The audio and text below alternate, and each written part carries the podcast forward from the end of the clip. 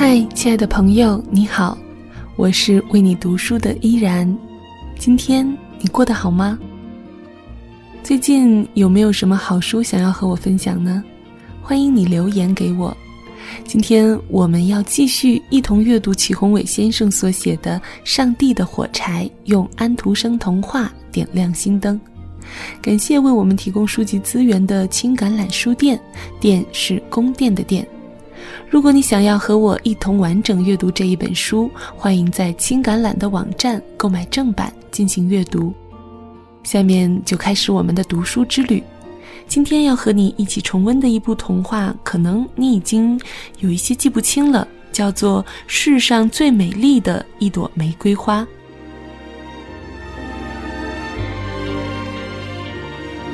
这一篇童话讲的是生病的皇后需要世上最美丽的一朵玫瑰花才能得到医治的故事，但大家找遍了全世界还是没有找到。最后，小王子带来了一本书，他说那是世上最美丽的一朵玫瑰花，而皇后的病也就奇迹般的好了。这到底是为什么呢？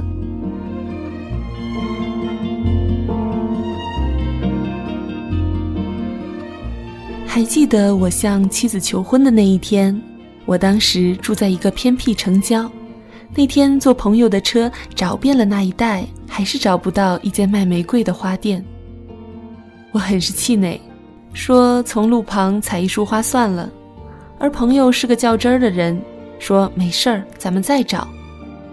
我们又继续找，最后在一个小巷子里找到了。我心花怒放，恨不得把全店的玫瑰花都买下来。很多年后，妻子还不断提起我求婚那天送她的那十一朵艳丽的玫瑰。当时我以十一来象征一心一意。花儿本身不重要，重要的是背后的意义。但话又说回来，花本身也还是很重要的。玫瑰自有不可取代的鲜艳与美丽。在所有花中最喜爱玫瑰花的爱心大师安徒生，就此写出了世上最美丽的一朵玫瑰花的故事。以童话大师闻名的安徒生，刚开始走上文坛，写的却是诗歌和小说。安徒生写过长篇小说《即兴诗人》。单从书名，我们就可以看出他对诗歌和小说兴趣浓厚。这也就不奇怪，他的童话为什么可以算得上是诗人的童话，或者干脆就是童话般的诗？谁说他的童话中就没洋溢着一种特有的诗性精神呢？这位心灵柔软的大师，又是一个特别爱花草的诗人。在这一点上，与我们的大诗人屈原一样，两位诗人都在作品中写了大量花草，但写花草本身不是目的，而是借花草来表达内心的情怀。花草在他们的笔下成为某种象征。屈原的香草象征他人格的高尚，他多么盼着世人能理解他的苦心和忠心。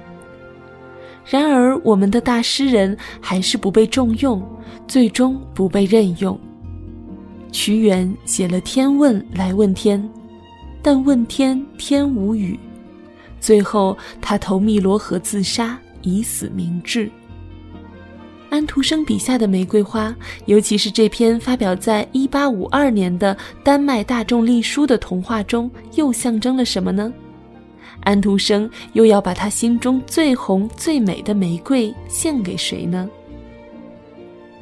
这篇精短的《世上最美丽的一朵玫瑰花》提到，皇后生病了，需要最美丽的一朵玫瑰花才能帮助她战胜疾病和死亡。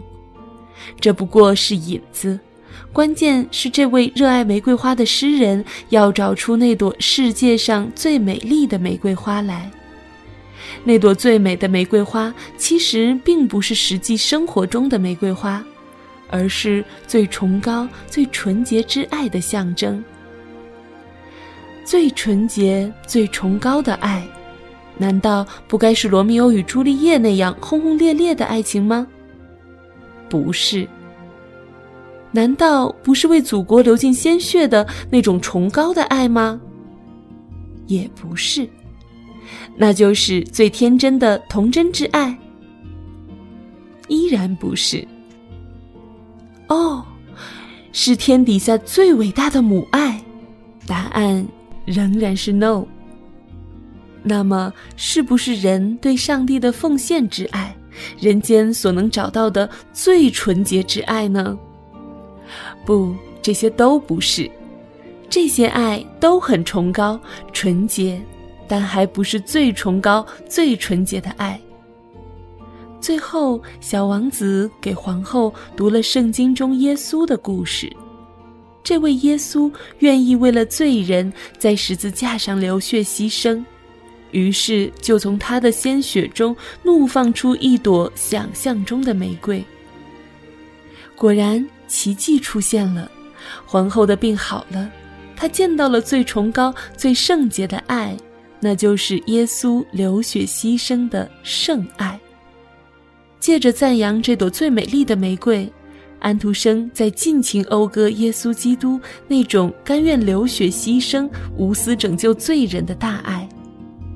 不少人认为这纯粹是这位基督教作家的迷信，当然这是我们后人的偏见。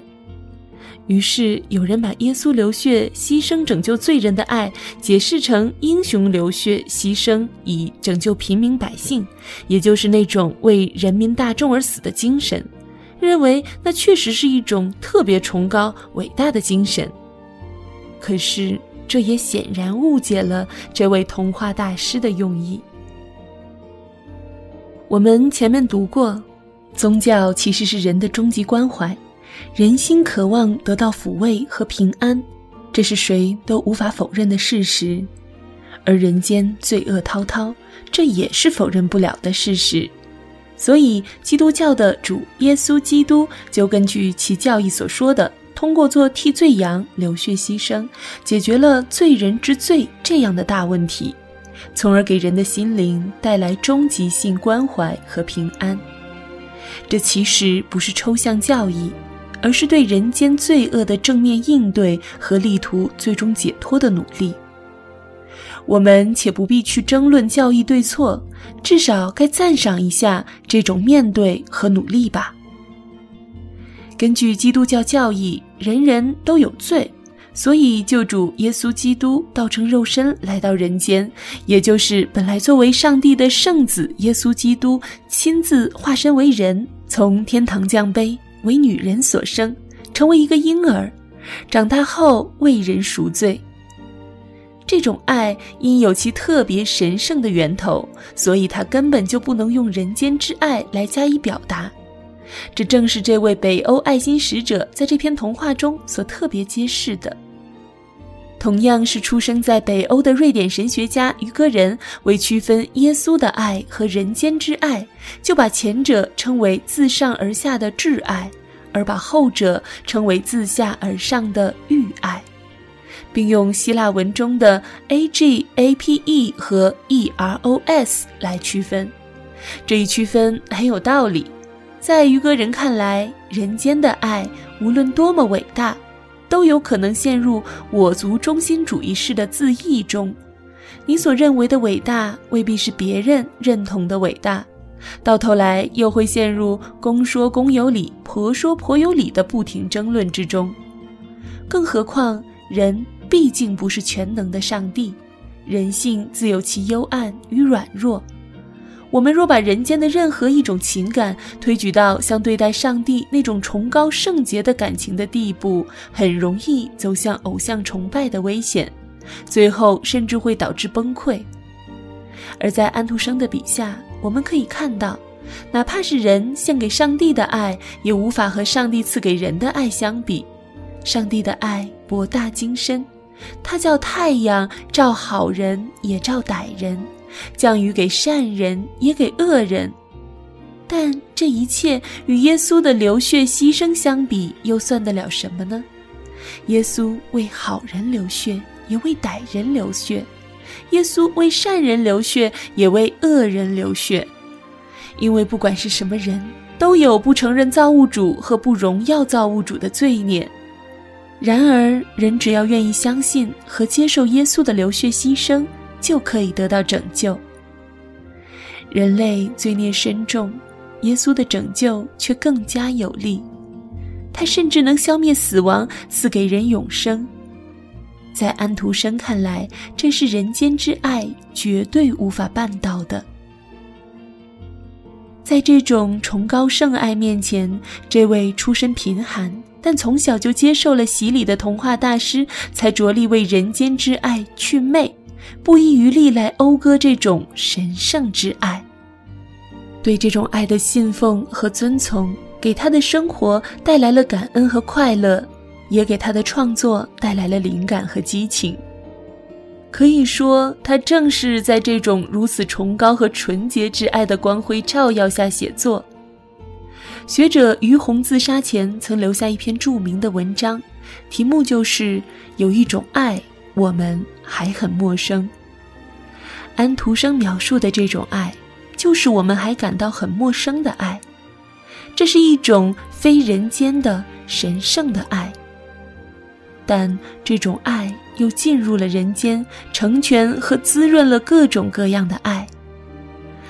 我们也许还不能理解，但不应该拒绝去了解，更不应该误解和曲解。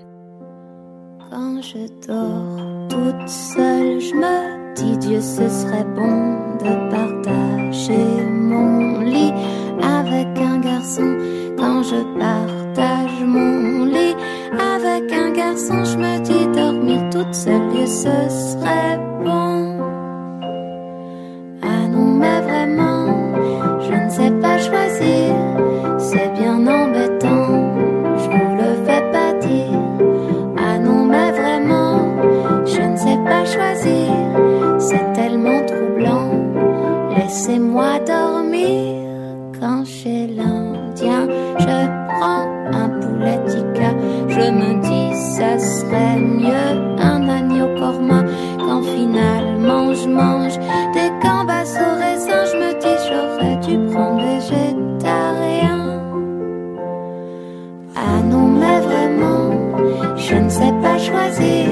c'est bien embêtant, je vous le fais pas dire.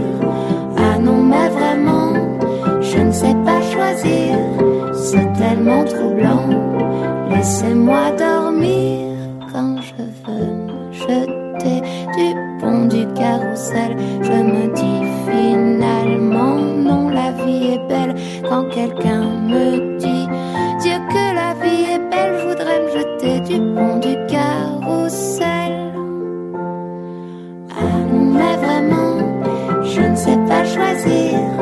c'est bien embêtant, je vous le fais pas dire. Ah non, mais vraiment, je ne sais pas choisir, c'est tellement troublant, laissez-moi dormir.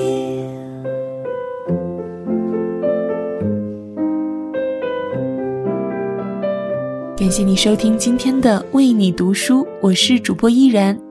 如果你喜欢我的声音，欢迎在新浪微博关注 NJ 依然，或者加入我的公众微信 NJ 依然五二零。喜欢齐宏伟老师的作品，欢迎在新浪微博关注齐宏伟二零一一。想要收听更多的有声节目，欢迎在公众微信平台搜索“静听有声工作室”。如果你想要和我一样阅读这本书，欢迎你购买正版进行阅读。当然，你也可以转发本期节目，我会在全书更新完毕后抽取五位送出这一本《上帝的火柴》，用安徒生童话点亮心灯。依然代表作者齐宏伟先生，感谢您的聆听，我们下期再会。